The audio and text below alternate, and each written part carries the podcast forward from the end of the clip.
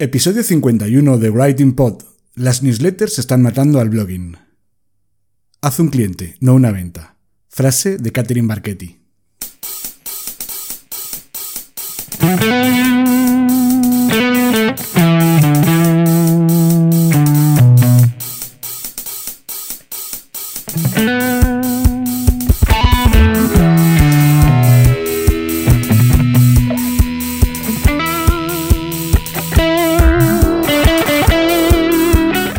Cuesta escribir para tu blog, este es tu podcast.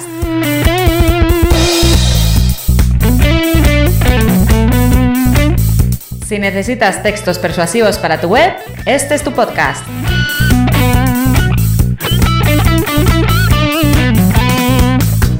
Si no sabes por dónde empezar a escribir, si sientes miedo ante un documento en blanco, este es tu podcast.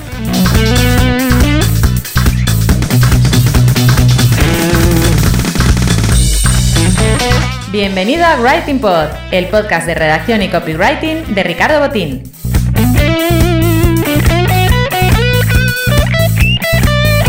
¿Copy qué?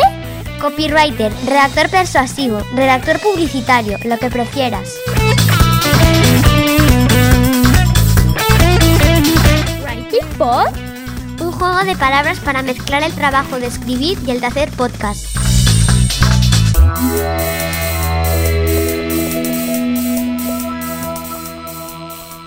Bueno, pues vamos a empezar en unos segundos.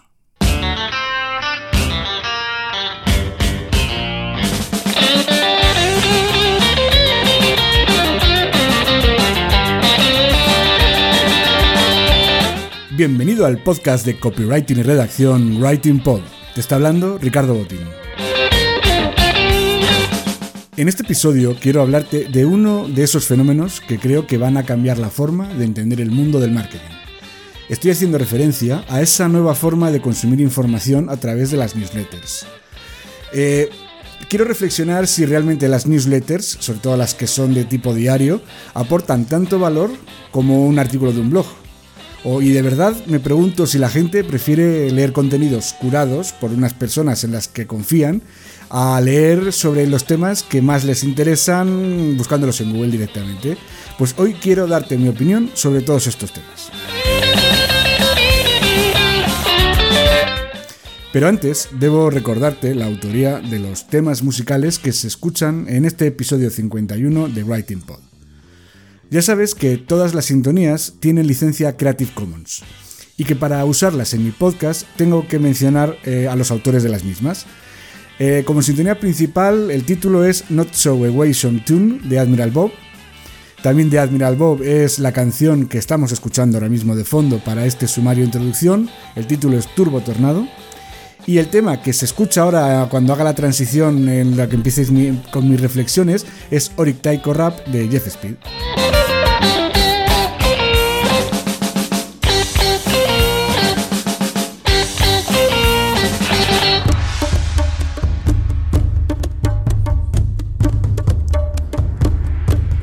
Si te has dado cuenta, en el título de este episodio del podcast, he querido parafrasear un poco la canción famosa Video Kill de Radio Star, que era casi una constatación de una realidad que estaba sucediendo, de cómo el vídeo, como la imagen, como la televisión acabó con la con las eh, grandes estrellas de la radio.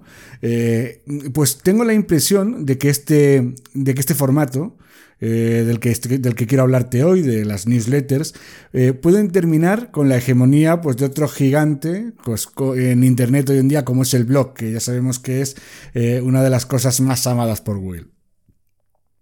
Pero antes de empezar, quiero contarte lo que me ha sucedido hace poco, porque evidentemente yo te escribo esto basado en mi experiencia personal, y quiero eh, explicarte lo que me sucedió pues hace unos meses con un email de un, de un, de un suscriptor. La verdad es que quería haberte leído el email, pero, pero lo cierto es que la verdad es que en su momento me molestó un poquito y lo borré. Y ahora la verdad es que no, no lo he podido recuperar, pero bueno, básicamente reconozco que fue un poquito también el calentón del momento, porque bueno, quizás el, el suscriptor no se explicaba muy correctamente o quizás yo lo entendí mal y bueno, pues me sentó, me fastidió bastante que me escribiera un mensaje diciéndome que bueno, que él eh, se había suscrito había, eh, a, a mi newsletter, se había suscrito a mi, había, me había dejado sus datos, que ya sabéis que solo pido el nombre y la dirección de correo electrónico, pues decía que había, se había suscrito y que no le había llegado el ebook gratuito que yo prometía, con lo cual pues no había cumplido con mi parte del trato. Eh, la cosa me. Quizás esa fue la parte que me molestó, porque yo tengo claro que yo ahora mismo esto que hago es completamente gratis, no, no tiene ningún tipo de ánimo de lucro, al menos temporalmente.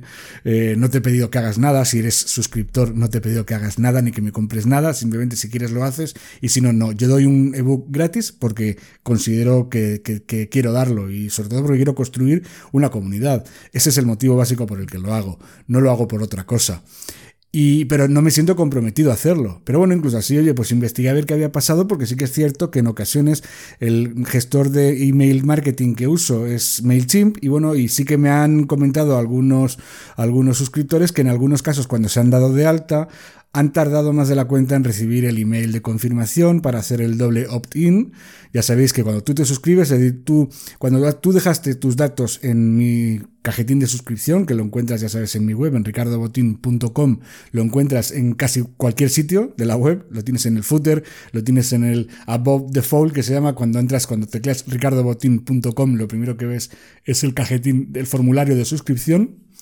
Eh, una vez que has hecho has dejado tu nombre y tu correo electrónico, el sistema automáticamente eh, te da una confirmación, simplemente te manda un email indicando mm, que has dejado esos datos y que para poder darte de alta en la lista necesitas darle a, ese email que, has recibido, necesitas hacer una confirmación de que, de que, quieres eh, formar parte de mi lista de correo electrónico. Si no se hace así, eh, así es como lo que, dice la legislación española y europea, si no se hace así, tú no pasas a formar parte de mi, lista de correo. porque podría llegar alguien y que te apuntara, ¿no? O sea, que eh, llegara alguien y cogiera tus datos y que te apuntara, que tú empezaras a recibir mis correos electrónicos. Yo solo quiero que la gente reciba mis correos cuando de verdad quieren recibirlos. Entonces, eh, yo cumplo con las normas del doble opt-in, que se llama. Una vez que haces eso, te tiene que llegar una segunda confirmación diciendo ya formas parte de mi lista y ahí es donde te tendría que llegar el, enlace para poderte descargar el ebook gratuito que es el ebook eh, titulado Escribe en tu blog como los profesionales, que muchos de los oyentes ya lo conocéis y si no, pues ya sabes que te lo puedes descargar y ya te he explicado cómo es todo el proceso. ¿Qué sucede? Eh, evidentemente, el sistema de MailChimp en, algunas ocasiones se puede atascar, puede fallar. Es decir, mm, ya me he dado cuenta que no es 100% fiable, que en general suele funcionar bien, pero hay veces que incluso tarda un poco y no es el, el mensaje no es automático. Yo lo entiendo, que puede fallar y no pongo la mano en el fuego por MailChimp, pero evidentemente también hay que darle un poquito de tiempo a esto. Y bueno, incluso si tienes prisa, no me importa que me mandes un email diciéndome, oye, mira, Ricardo, pasa esto, me he suscrito y no me llega, ¿vale? Yo compruebo que ha pasado y, si no te llega porque es un fallo de la aplicación, yo mismo te mandaré el, enlace para que te descargues el ebook. ¿Qué ocurre? Que en este caso no era así, porque claro, cuando entré en mi lista, en mi, en mi programa, en MailChimp, en mi programa de gestión de correo electrónico, comprobé que esta persona, según se había dado de alta, automáticamente se había dado de baja. Es decir, no había dejado pasar ni unos segundos. O sea, es decir, es que me venía el segundo y era dos segundos después de darse de alta, se había dado de baja. ¿Qué ocurre? No es la primera vez que alguien lo hace. ¿eh? De hecho, hay mucha gente que lo hace. O sea, lo que hacen es que se dan de alta, se descargan el ebook y automáticamente se dan de baja. No tienen ningún interés en recibir más que el, eh, de, por mi parte, que el ebook que le he regalado. Asumo que eso ocurre y no me importa. Pero claro, ¿qué ocurre? Cuando tienes tantísima prisa, pues claro, corres el riesgo de que luego se te pueda olvidar, aunque cada email que mando, en todos ellos, llega siempre una, eh, tiene siempre abajo un mensaje muy visible en el que dice claramente que, bueno, pues que, que te, que, que, te puedes dar de baja en cualquier momento, o sea, no es difícil. Eh, bueno, pues incluso así este hombre, pues por lo que sabe, debía tener mucha prisa y decidió darse de baja según... Entonces, claro, así es imposible que le llegara el, el, mensaje. Y luego encima, además, ya le expliqué lo que había ocurrido y en ese caso, evidentemente, pues no, le dije, oye, si te das de baja antes de que te llegue el, ebook, no, el ebook no te puede llegar. Y tampoco me volvió a contestar como diciendo que, bueno, pues que, que el problema no era suyo, que era mío y que cumpliera con mi parte. Entonces, bueno, me, me sentó bastante mal y la la verdad es que, bueno, lo dejé ahí, lo dejé por imposible. Bueno, de hecho, incluso me enfadé y borré el, el, mensaje, ¿no? Pero bueno, al final, luego lo he reflexionado y al final me he dado cuenta que, bueno, que no es una cosa para ponerse así. Y en el fondo, bueno, pues que él está en su perfecto derecho de, de, de darse de baja en el momento que quiera porque yo evidentemente pongo una cosa a disposición del público y, bueno, y yo además no quiero tampoco suscriptores que no estén a gusto, a gusto en mi lista, ¿eh? O sea, eso lo tengo clarísimo. Eh, yo, desde luego, mi, intención es que eh, aportar valor y que la gente aprenda eh, y que eh, conozca un poquito cómo es mi enfoque a nivel de marketing y de copywriting. Eso es lo que pretendo, básicamente. Es al final es construir una comunidad de gente que le interese lo que yo escribo. Eso es lo que yo quiero. Gente que, igual que me escuchas en el podcast, que me leas en la, en la newsletter, porque hablo de cosas diferentes. De hecho, en mi opinión, yo cada vez estoy enfocándolo más a que, esta, a que la newsletter que envío es una especie de mm, artículo exclusivo para suscriptores en el que no se puede leer en otra parte. Y además, de hecho, cada vez me contesta más gente diciendo que tienen un gran valor y que la verdad es que es contenido bueno, o sea, es un contenido que tiene valor, que tiene interés y que merece la pena leerlo. Si no, no estoy spameándote, no estoy mandándote emails continuamente para que me compres cosas, o sea, no, o sea, no, no es mi estilo. De hecho, yo creo que esta lista la empecé a hacer, creo recordar que hace tres años, y, todavía te habré mandado a lo mejor un par de emails ofreciendo a lo mejor, yo que sé, alguna cosa, o, quizás a lo mejor el libro mm, que vendo, el, libro que escribí para también trabajar como aprender a redactar bien, eh, que sería un poquito un complemento al ebook gratuito que regalo y poco más. Es decir, bueno, a lo mejor yo que sé, si algún amigo ha sacado un curso interesante y creo que merece la pena, bueno, puede ser que haya comentado algo, pero vamos, generalmente no suelo hacer, no suelo hacer, dedicarlo, pues como hacen otros a marear, ¿no? Venga a mandar emails, emails, emails. Por ponerte un poquito en situación antes de, explicarte, porque bueno, al fin y al cabo mi intención en el episodio de hoy es hablarte de en qué consiste este fenómeno de la, de la newsletter, eh, quiero hablarte un poquito de, de, de, darte unas pequeñas pinceladas históricas. Eh, porque como en todo, esto tampoco es un fenómeno de hoy en día. De hecho, yo es que recuerdo incluso que existían ya las newsletters, eh, yo las recuerdo incluso que eran en formato físico de papel, en la que te apuntabas una lista de correo y cada cierto tiempo te mandaban una carta pues con una serie de temas relacionados pues con la temática a la que tú te habías apuntado, ¿no? Todo esto era, no era digital, sino que se hacía de un modo manual, ¿no? Eh, tenías, la gente tenía una base de datos de, con direcciones y con nombres de personas y estas personas recibían periódicamente el, eh, una newsletter, ¿no? un boletín ¿no? de noticias. Eh, esto se hizo ya más conocido eh, cuando empezó Internet, que ya empezó a haber listas de difusión muy, también muy artesanales, eh, que se hacían a través de email. Yo recuerdo que Outlook tenía un sistema también de news, ¿no? Y de, newsletter, ¿no? De una difusión de, incluso, bueno, los foros también se hacían, y lo que hacían era enviar, era un poquito de un modo mucho más manual. Pero esto ya te digo que esto no es cosa de ahora, o sea, no es cosa ni incluso ni, es un fenómeno propio de Internet, eh, ni es un fenómeno propio de mi época. De hecho, pues mira, hay un, encontré un artículo en el País Semanal que te lo, que lo voy a poner en las notas de este podcast para que lo leas porque me parece súper interesante, en el que explica un poquito eh, quién fue el primero que se cree que inventó eh, la mandó la primera newsletter. Y se trata de un periodista, de Claude Cockburn. Eh, Claude Cockburn era un comunista, de hecho, bueno, incluso estuvo aquí en la Guerra Civil Española. George Orwell, en su libro Homenaje a Cataluña, lo consideraba el esbirro de Stalin. Sea, para que te hagas una idea de, su nivel de comunismo, ¿no? Pero bueno, era un periodista, había sido también diplomático. Este además, como curiosidad, eh, es abuelo de, la actriz, de la guapísima actriz Olivia Wilde, que bueno, la conocerás seguramente de la película, de la serie de House, aunque bueno, también salía, me parece que hacía novia, de novia en la, en la de RAS, hacía de, novia del piloto de Fórmula 1, bueno, es una actriz que es un, bellezón. Eh, bueno, pues eso, lo que te decía, eh, este Cockburn se empezó a escribir, le, despidieron, estuvo trabajando como corresponsal del Times en Berlín y en Washington, y en 1932 no se sabe si le despidieron o, dimitió él, lo dejó, y entonces decidió hacer una especie de periódico artesanal, eh, se llamaba The Week.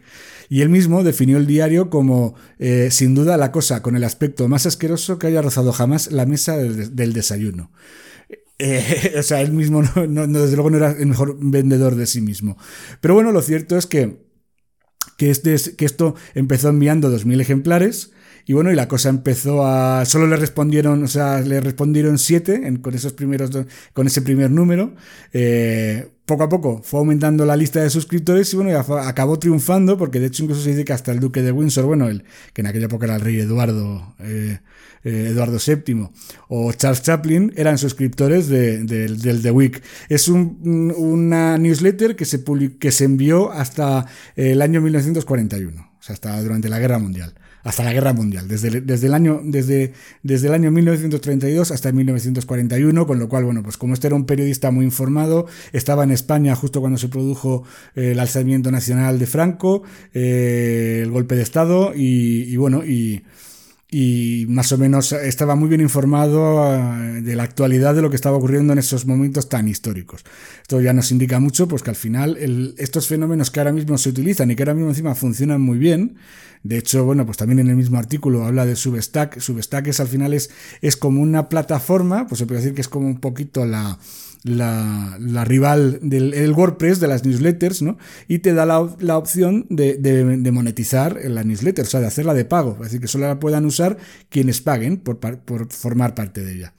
Pero ¿qué ocurre? Que hay mucha gente, decían que hay periodistas en Estados Unidos que están facturando del, orden de 100 mil dólares al año solo a base de lo que le, cobran a sus suscriptores por enviar su newsletter. O sea que fijaos cómo el fenómeno es potente y funciona muy bien, eh, como todo esto pues siempre en los países anglosajones funciona mucho mejor que, que, en España. Pero bueno, yo sí que sé que hay gente aquí que está monetizándolas, pues poniendo patrocinadores y todo eso lo de Substack, ya no estoy, ya no estoy ya tan seguro si eso realmente eh, en España ahora mismo es posible y se gana dinero con ello o no. Pero con el tema de, de los patrocinadores sí, porque incluso yo mismo me he interesado con algunas newsletters que me gustan y que tienen buenas cifras y bueno, y los precios de patrocinio son elevados. ¿eh? Básicamente, eh, un tema que sí que me gustaría destacar es que para mí no es lo mismo una newsletter que hacer email marketing. Es decir, es, mientras que el, newsletter es mm, prácticamente es una forma de, aportar contenido de valor a tu comunidad, el email marketing es venta pura y dura. Es decir, al fin y al cabo, hoy en día el email marketing, como lo están haciendo muchos, es, es vender a base de dar el coñazo, o sea, de ser pesado, de, de, enviar muchos, muchos emails. De hecho, los expertos en email marketing dicen que es casi imposible vender nada si no le mandas menos de 8 emails. Claro, esto es al final lo que hace que, que mucha gente se esté todo el rato dando de baja, de baja de, de las, de, las listas de correo, porque claro, si te empiezan a enviar, o sea, tú te das de alta para leer un buen contenido y estás todo el día leyendo cómo te, eh, mi, apúntate a mi curso, apúntate a mi curso, apúntate a mi curso, bueno, pues al final es normal que te des de baja. Sin embargo, yo también te digo una cosa, que yo hay un fenómeno que me empieza a, sorprender, y es decir, es, es, que hay mucha gente que se, yo, me pasa a mí personalmente, que es el que yo conozco, no conozco el de los demás, pero con alguien, con algunos con los que he hablado, me suena que les pasa bien parecido. Cada vez que le mandas un email a alguien, eh, automáticamente se te dan de baja siempre dos o tres. Este último email que he mandado, el último que lo he enviado la semana pasada, eh, se me dieron de baja siete. Joder, un artículo de 1200 palabras que me, sobre, la, sobre cómo es la propuesta de valor a nivel de turístico y bueno, que me lo ocurrió bastante, que me llevó unas cuantas horas de trabajo porque yo no escribo en 20 minutos como hacen muchos. ¿eh? Yo tardo en escribir una newsletter, puedo tardar fácilmente tres horitas en, en, escribirla. Y oye, para no cobrar un duro, pues bueno, al menos me gusta que la gente me lea. Entiendo que el que se da de baja debe ser que no le interesa nada o bueno, o como he estado leyendo últimamente, eh, que están apuntados a muchas y que se les llena el, buzón de correo de mensajes. Y es que era otro tema que me apetecía comentar contigo, que era el, ese fenómeno extraño del inbox cero. Es decir, hay gente que se ha propuesto en la vida y tienen como meta principal en la vida eh, hacer inbox cero en su cuenta de Gmail, pongamos, ¿no? De correo electrónico. Es decir, no tener nunca mensajes. Entonces, claro, para, para conseguir eso lo puedes hacer de, dos modos. O dedicando un montón de horas al día a abrir los mensajes, leerlos, contestarlos y dejar la bandeja a cero, sin mensajes. O lo que puedes hacer es, como hacen otros muchos, eh, mm, intentando no recibir ninguno. Claro, evidentemente, si no recibes ningún mensaje, la bandeja siempre está a cero. Y si no tienes cuenta de correo electrónico, no recibirás nunca un mensaje. Eso está claro. Eh, es un poquito. Mm, lo veo que querer hacer inbox cero y tener eh, eh, y hacer suscripciones es absurdo. Pero lo que todavía entiendo más absurdo es que mm, a varios que tienen newsletters y que envían periódicamente y con, bastante frecuencia, casi todos ellos semanal como mínimo, son los que encima son partidarios del inbox cero y de la técnica esa de no apuntarse a nada, de no, de no suscribirse a ninguna lista o incluso de darse de baja de todas o de filtrarlas directamente para que no te molesten en tu bandeja famosa del inbox cero. Entonces, ¿eso qué sucede? Pues al final me parece que es una ironía absoluta que las personas que más escriben newsletters sean las que menos quieren recibir newsletters. ¿Eso qué quiere decir? ¿Que consideran que están dando el coñazo a sus, a sus lectores? Sobre el tema este de la frecuencia de los emails, lo hablé ya en el episodio 27 eh, de Writing Pod, lo hablé ya con Arturo García, no sé si lo recordarás porque además es uno de los episodios eh, más escuchados de, mi podcast. Y realmente es lógico porque realmente mm, Arturo tiene una comunidad muy muy fiel, es decir, también se la trabaja mucho porque le escribe un email al día, es decir, escribe todos los días del año escribe un email. Y lleva ya que yo recuerde pues dos añitos casi seguro. Creo que no ha fallado ni un día, pero claro, evidentemente eso él mismo me lo contó en la entrevista que te recomiendo que escuches, en el episodio 27, pues que tenía una sangría de bajas todos los días. O sea, al final, sobre todo yo mismo, mm, alguna vez me estoy apuntado a su newsletter, me gusta muchísimo como escribe, no lo leo todos los días porque no puedo, y yo alguna vez incluso me he planteado también darme de baja, porque es verdad que sí que yo que estoy apuntado a muchas, pues me supone una pérdida de tiempo enorme solo borrarlas, y muchas veces me da pena más no leerlas, y si me pongo a leerlas pierdo una barbaridad de tiempo. ¿Qué ocurre? Bueno, pues al final lo que he hecho es, sí hacer filtros, es decir, ya me he hecho un filtro en la que de Gmail en el que todas las newsletters que me gustan van a, una bandeja, a, una carpeta específica para que cuando tenga hueco pues me ponga a leerlas. Entonces, bueno, pues el otro día, por ejemplo, tuve hueco, pues me puse a leer unas cuantas. No leí todas las de Arturo, pero bueno, leí las que más me gustan. De hecho, a mí, por ejemplo, te voy a decir, mira, aprovecho ya, te voy a decir casi de memoria las que más me gustan, aunque no eh, no esto no es una lista en, las que están todos, hay muchos más que sigo, pero que ahora mismo quizás no me vengan a la cabeza. Eh, sigo la lista de Arturo, me encantan los newsletters de Bosco Soler, porque me gusta mucho su proyecto en el que yo estoy también metido como, como suscriptor, eh, como, como parte de la comunidad de Sin Oficina. y Bosco, aparte de eso, escribe una, una newsletter semanal en la que habla mucho también de las novedades que han sucedido no solo en, la, en Sin Oficina, bueno, pues también reflexiona. Además tiene una cosa que a mí me gusta muchísimo de Bosco, que es que es más sintético, es decir, no escribe artículos de 1200 palabras, como hago yo, ¿no? Que yo al final me lo planteo un poquito como, un, como una especie de, de, de columna de opinión de editorial, como lo que hacen los directores de los periódicos los domingos en los periódicos grandes, ¿no? Pues en el mundo, el ABC o el país, que siempre tienes un artículo largo de una página entera del director del periódico, un editorial, ¿no? Bosco es más sintético y no, no mete esas chapas que quizás pueda meter yo. También es verdad que, claro, yo necesito un cierto espacio, una cierta cantidad de palabras para poder expresarme con claridad. Eh, otra que me encanta es la de Haken, de Samu Parra, es, espectacular. De hecho, los que seguís eh, mi newsletter, en muchas ocasiones recomiendo cosas que recomienda él, artículos y todo eso. Eh, aunque él, bueno, él tiene mucha tendencia a leer, tanto él como su compañera en Hacken, que son él y una chica, eh, a, hablar mucho de páginas en inglés y yo en cambio no me gusta, salvo que ello, que un artículo en inglés me haya encantado, prefiero, prefiero mm, recomendar artículos o posts de blogs en, español. Eh, otro que me gusta mucho, aunque ese sí que, por ejemplo, ese sí que es intenso, es, Samuel Hill, que escribe sobre todo sobre emprendimiento y sobre startup, es, es un inversor de varias startups. Una lista que ha empezado, que la han creado hace muy poquito y también fue invitado aquí en el podcast, que es la de Val, eh, la de Val Muñoz, eh, que eh, se llama Polímatas, que curioso es mismo, el mismo nombre que considera también, eh, que se considera también eh, el otro día cuando hablábamos con Marta San Mamed, que era la redactora Polímata. Bueno, pues, pues Val ha, ha, creado una newsletter, se llama Polímatas pero con Y, y es espectacular porque además ahí ya sí que se dedica a reflexionar sobre religión, sobre antropología, sobre, bueno, el otro día, por ejemplo, yo la he descubierto porque la aprovechó la Semana Santa para reflexionar sobre el fenómeno religioso, si era consustancial al ser humano, eh, la, bueno, la, de la forma en la que reflexionamos. Es muy, muy interesante, pero eso, sí que ya es para una lectura sosegada, ¿eh? no es una lectura apresurada cuando estás intentando vaciar la, eh, la bandeja de entrada de correos. Eh, otro que me gusta mucho es Nudista Inversor, en el que habla sobre inversión, pero en este caso la newsletter no creo que ha dejado de ser periódica. Antes era todos los lunes, pero me da la sensación que hice una especie de newsletter de pago y el que no entra dentro de esa, pues le van llegando ya, pues como la escribo yo, que no tengo una periodicidad, aunque intento que al menos sea pues cada 15 días más o menos.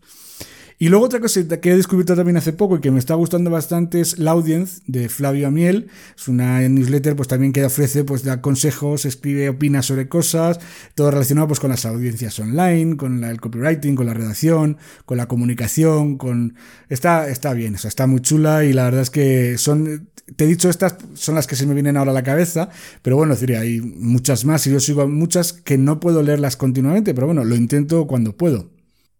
Con todo esto ya te puedes hacer una idea, pues que una newsletter tiene pues varias, sirve para varias cosas. La primera de ellas, en mi opinión, creo que es informar de novedades a tu audiencia. Es decir, pues nuevos proyectos que tengas, eh, mm, si vas a lanzar algo o el trabajo que estás haciendo, ese tipo de cosas está súper bien eh, anunciarlas y comentarlas en tu newsletter, que al fin y al cabo es el mejor canal, el canal de comunicación más directo que hay con tu propia audiencia.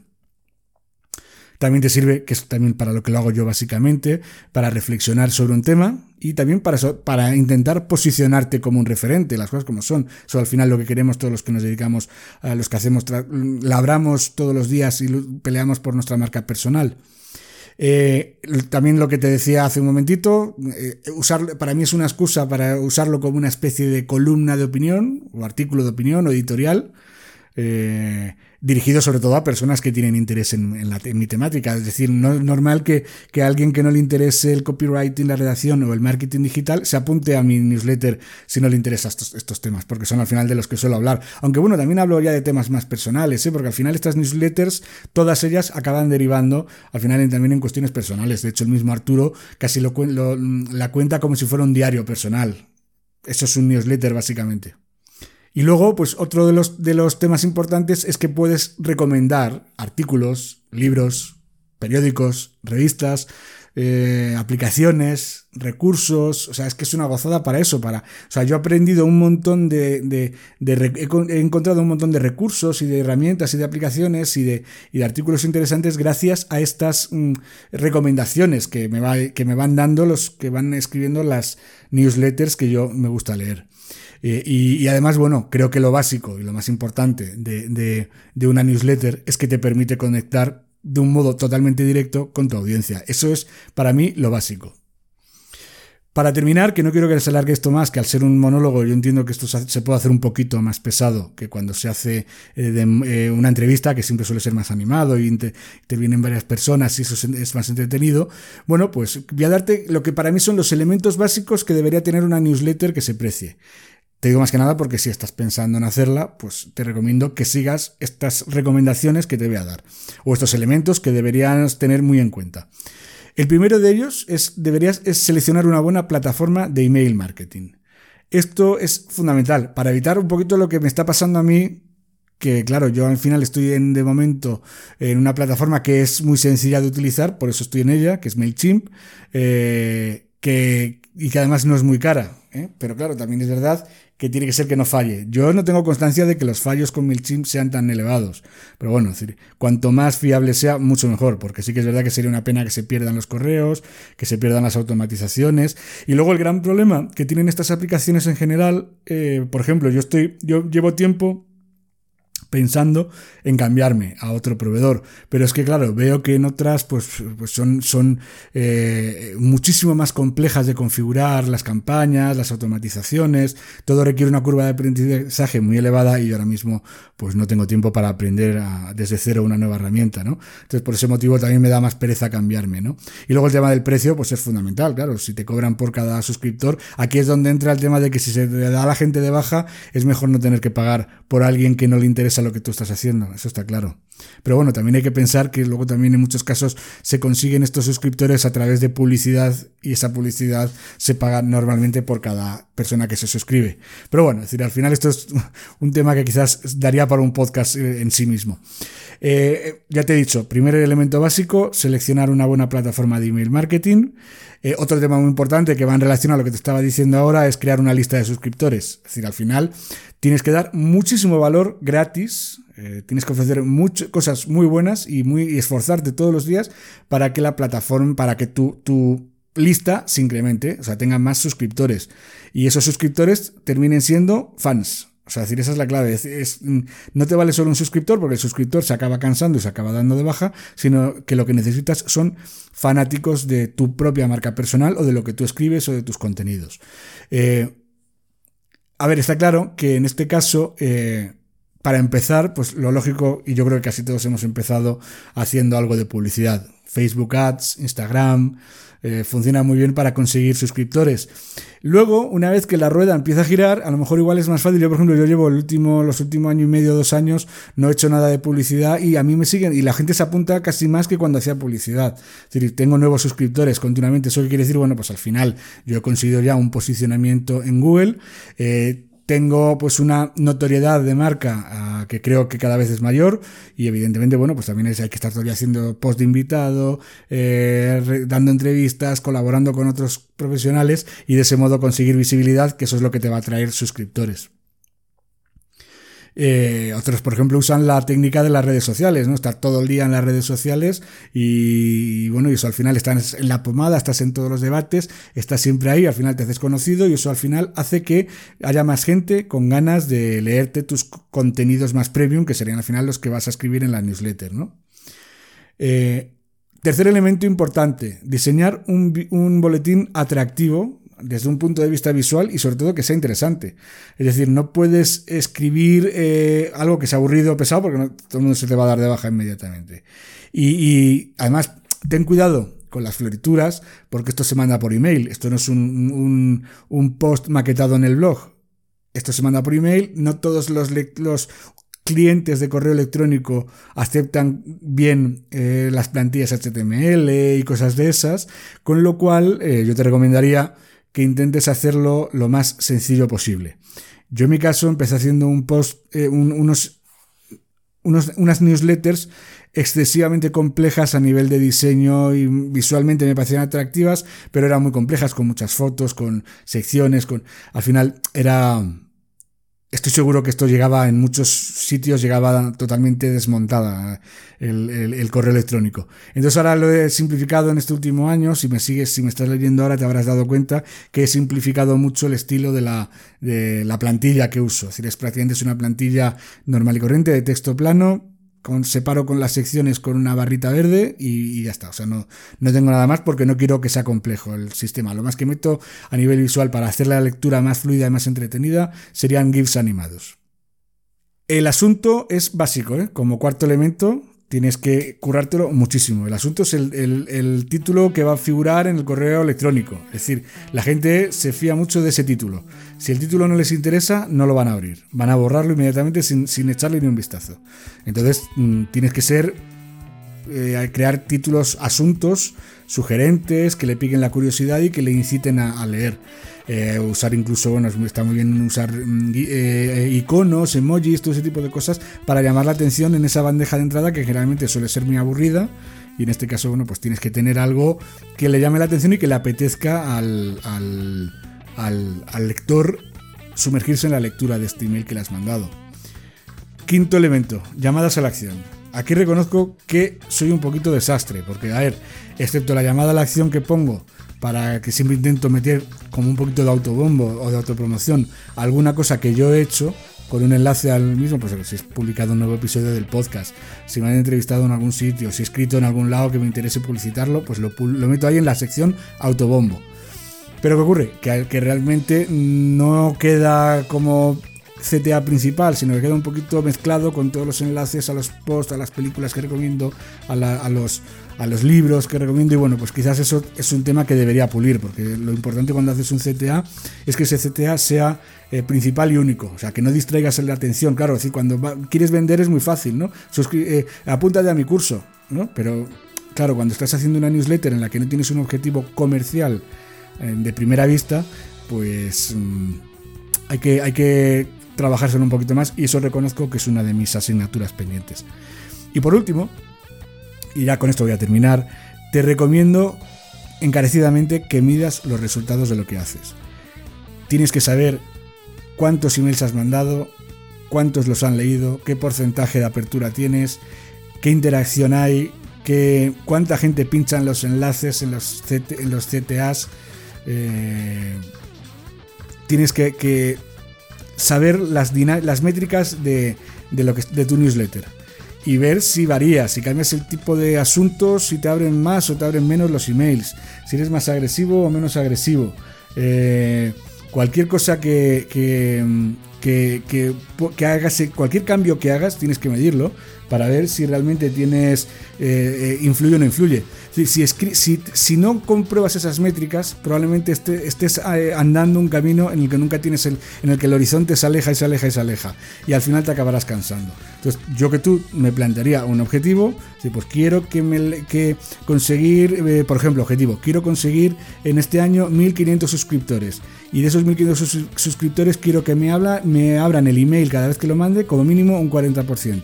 Y que de esos, de esos un 5% pinchen en los enlaces. Te pongo este ejemplo que no es un, ejemplo real, pero que sí que sirve para eh, establecer eh, una, especie de, horizonte en el que saber si estás cumpliendo o no, para que si no lo cumples, tomar medidas correctoras. Si no lo haces así, ya te digo que te acabarás cansando. Y es una pena, porque ya estás viendo que esto de las newsletters tiene muchísimo futuro y tarde o temprano creo yo que va a acabar todo el mundo con una. Pero bueno, vamos a dejarlo aquí.